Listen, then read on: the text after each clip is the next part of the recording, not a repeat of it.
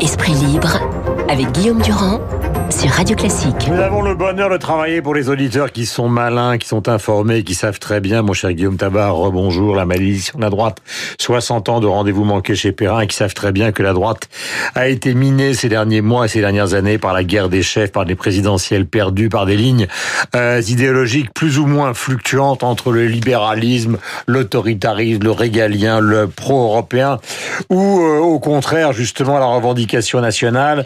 Mais puisque je le disais, vous êtes malin et subtil. Il y a la première chose qui m'a frappé euh, dans, dans l'analyse que vous faites de cette malédiction, c'est au fond que la droite, ses électeurs, comme ses représentants, ne s'aiment pas. Oui, il y a une sorte de, de complexe de la droite, là où la gauche a toujours euh, assumé et brandi fièrement son drapeau, etc. La droite a, a finalement toujours eu un peu honte d'elle-même, ce qui fait que jusqu'à un passé même très récent, elle ne voulait jamais s'appeler la droite. C'était la gauche qui l'a désigné, qui l'a pointé du doigt en disant c'est la droite. De Gaulle etc. ne l'a jamais revendiqué. Il ne s'est jamais revendiqué Voilà. comme étant un personnage de droite. De Gaulle ne s'est jamais voulu de droite. Alors, De Gaulle est un personnage historique qui, à deux moments précis de l'histoire de France, avait effectivement su fédérer la nation, ce qui lui donnait un statut particulier. Mais c'est vrai qu'il ne s'est jamais reconnu dans cette droite dont il était pourtant issu culturellement. Euh, culturellement, De Gaulle, euh, c'est même le, le, le, le c'est l'armée, etc. Donc il est clairement euh, de droite, mais il avait su fédérer le, le pays. Et c'est vrai qu'à sa suite, il y a toujours eu cette illusion de dire on ne veut pas être enfermé dans un camp. Giscard voulait euh, être un homme du centre. Euh, Chirac, qui, qui a d'abord commencé par un homme de droite, dès qu'il était président, a toujours euh, détesté cette euh, cette étiquette. Et finalement, c'est à partir euh, de un peu de baladure et surtout de Sarkozy que la droite s'est mise à assumer ce qu'elle était. Mais je pense qu'il y a un inconscient qui a pesé sur elle et qui l'empêchait de se déployer, ce qui l'empêchait pourquoi ils exemple. ne s'aiment pas, justement? C'est pourquoi il y a cette espèce de malaise à assumer ce que dans d'autres pays, les gens, par exemple, comme Boris Johnson en Angleterre, assument totalement? Oui. Alors d'abord, je crois qu'il y a des raisons historiques de fond. Euh, la France, elle est issue de, de la Révolution et la gauche très tôt. Euh, s'est emparée de la révolution, l'a, l'a fait sienne, et donc à partir du moment où la gauche était le camp de la révolution, donc le camp du bien, eh bien elle renvoyait la droite à la monarchie, donc supposément euh, au, au camp du mal. Il y a bien sûr aussi la spécificité de, de, de, de Vichy qui fait que euh, être situé du du côté droit, bah, là aussi c'était plutôt euh, ne, ne pas être du bon côté. Donc voyez, il y a cet inconscient historique euh, qui a En fait, qui a une pesé. bataille culturelle perdue. Bataille culturelle perdue, enfin qui, qui par moment a eu des, des retournements. Euh, vous avez cité la question aussi du, du libéralisme. C'est vrai que la France, elle a un vieux fond étatiste, colbertiste, qui fait partie un peu de son Paysan. paysan, qui fait partie de, sa de sa culture. Donc assumer le libéralisme économique, ça a toujours été difficile pour elle, au point même que Parfois, même les avancées libérales en économie, Mhm. elles ont été l'œuvre de la gauche. Hein. C'est, c'est quand même sous Bérégovoy, euh, Mitterrand qui euh, libéralise la, la sidérurgie, euh, et on le voit encore même maintenant avec l'action économique d'Emmanuel Macron. Oui, donc qui est le libéral? Est-ce que vous considérez qu'Emmanuel Macron est l'homme qui va enterrer la droite ou qui, qui, au contraire, va la faire renaître? Écoutez, c'est une question. Euh, ce qui est intéressant de voir que Emmanuel Macron, qui est issu de la gauche, faut quand même pas oublier qu'il était conseiller et ministre de François Hollande, et qu'au premier tour de la présidentielle, il fait d'abord venir un électorat venu de la gauche. Le PS, c'est le PS qui s'effondre. C'est le PS qui fait 6%. Fillon fait quand même 20% à la présidentielle malgré son, histoire. Donc l'électorat initial de Macron, il vient plutôt de la gauche. Mais c'est vrai qu'en deux ans de quinquennat, en deux ans de mandat, euh, à la fois la- l'action d'Emmanuel Macron et donc son électorat a insensiblement évolué vers la droite, ce qui fait qu'aujourd'hui, on peut pas dire que Macron c'est la droite. Euh, la gauche voudrait le dire, mais ça, ça, ça n'est pas le cas. Euh, mais on peut dire en contraire que une partie de la droite aujourd'hui se situe clairement dans le camp de Macron. Et c'est vrai qu'il y a, il y a une question euh, de fond, une question stratégique qui se pose à la droite. En clair, je pense qu'il y a, il y a trois solutions pour elle. Soit à terme, Macron poursuit cette bascule et finit par être le représentant de la droite. Auquel cas, l'un des défis de la droite, c'est d'arriver à être la future majorité de ce président. L'autre solution, c'est de parier que euh, Macron n'arrivera pas à transformer le pays comme il, comme il le dit, euh, décevra. D'ailleurs, pour l'instant, on voit bien qu'il y a quand même dans l'opinion un grand doute ou un grand scepticisme sur son action. Auquel cas, la droite peut euh, offrir une offre de substitution. C'est le pari d'une Valérie Pécresse, d'un Xavier Bertrand, de dire voilà, nous, la droite, on va être une alternative à Emmanuel Macron, mais finalement, Mais on mise sur l'échec. en misant sur l'échec.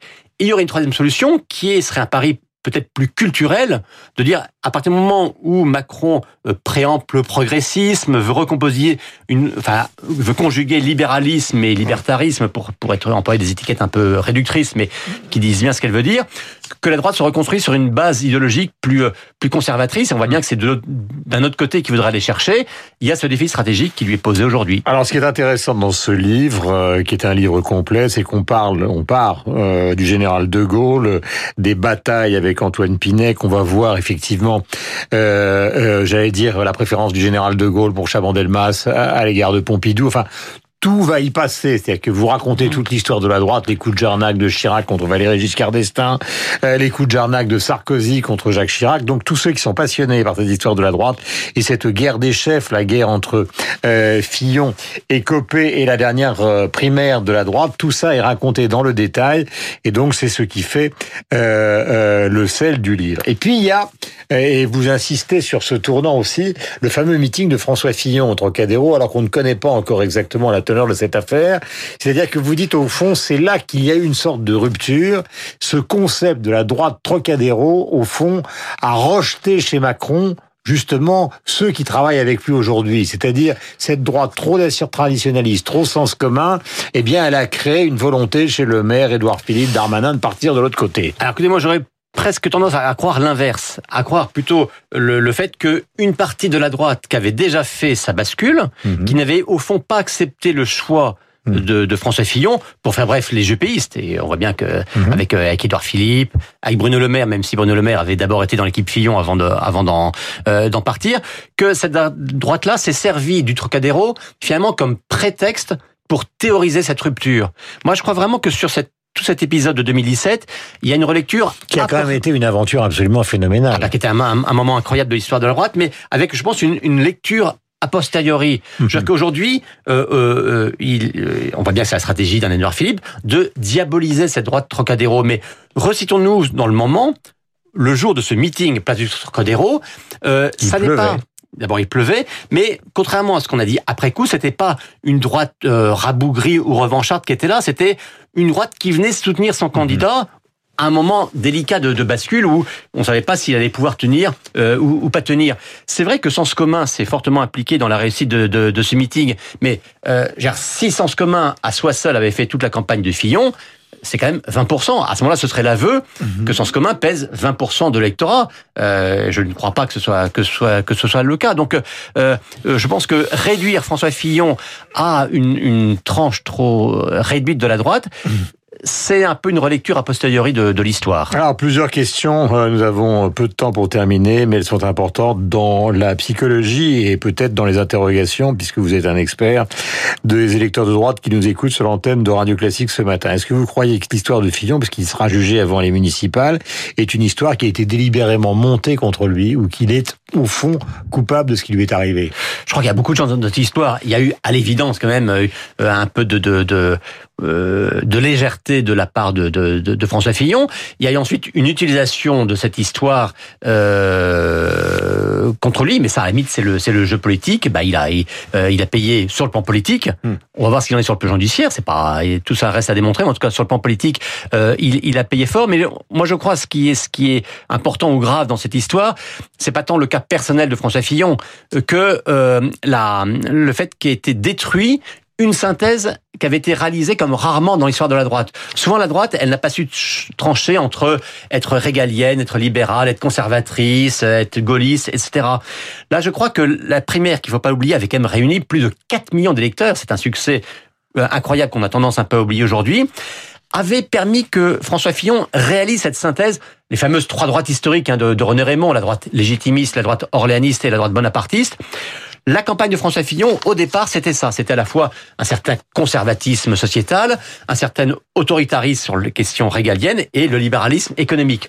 Il avait réussi cette synthèse, c'était rare, Et malheureusement, euh, malheureusement pour la droite, euh, l'accident qui s'est produit a fait voler en éclats cette synthèse. Dernier point, il est important. Nous verrons si François Barouin peut réussir quelque chose dans le contexte de la réorganisation d'aujourd'hui après la débâcle totale des européennes et l'échec de Laurent Wauquiez.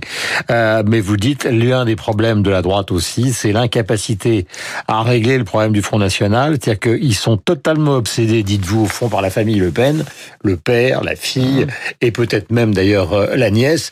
Euh, mais ils n'ont jamais réglé le problème des électeurs de Jean-Marie Le Pen. Oui, et je pense que... Puis de, de, de, de puis de éventuellement ceux qui soutiendraient Marion Voilà, alors on l'a beaucoup dit, Mitterrand avait tendu un piège à la droite en lui mettant le, Front National dans les pattes, mais je pense que progressivement, c'est la droite qui a fini par se tendre à elle-même ce, ce piège en s'enfermant dans cette question et finalement en se jugeant entre eux uniquement sur l'attitude ou même le regard supposé à l'égard du FN. Et je pense qu'il euh, y a même une évolution. C'est quand même sidérant de rappeler que Jacques Chirac, euh, euh, dont, on a beaucoup souligné la résistance au FN, est quand même celui qui avait théorisé l'alliance, je dis bien l'alliance avec le Front National à Dreux ou dans certains cas aux législatives en 88, et qu'aujourd'hui simplement pour dîner avec Marion Maréchal, eh bien certains élus LR sont montrés du doigt et sont suspectés. Je pense que voilà, la droite s'est un peu enfermée dans cette dans cette question. Voilà, tout est raconté en rappelant qu'effectivement la droite a obtenu, en tout cas tenu deux tiers du temps du pouvoir depuis l'existence de la Ve République.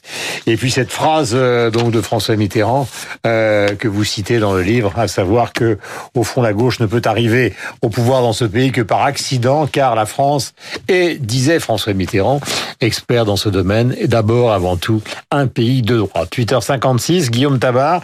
Le livre est excellent. Il est très précis, il est complet. 60 ans de rendez-vous non manqué. La malédiction de la droite. C'est aux éditions Perrin. Et ce n'est pas parce que euh, ce cher Guillaume travaille avec nous tous les matins que je dis du bien de son livre. Ce n'est pas de la flagornerie, c'est une juste lecture. 8h57.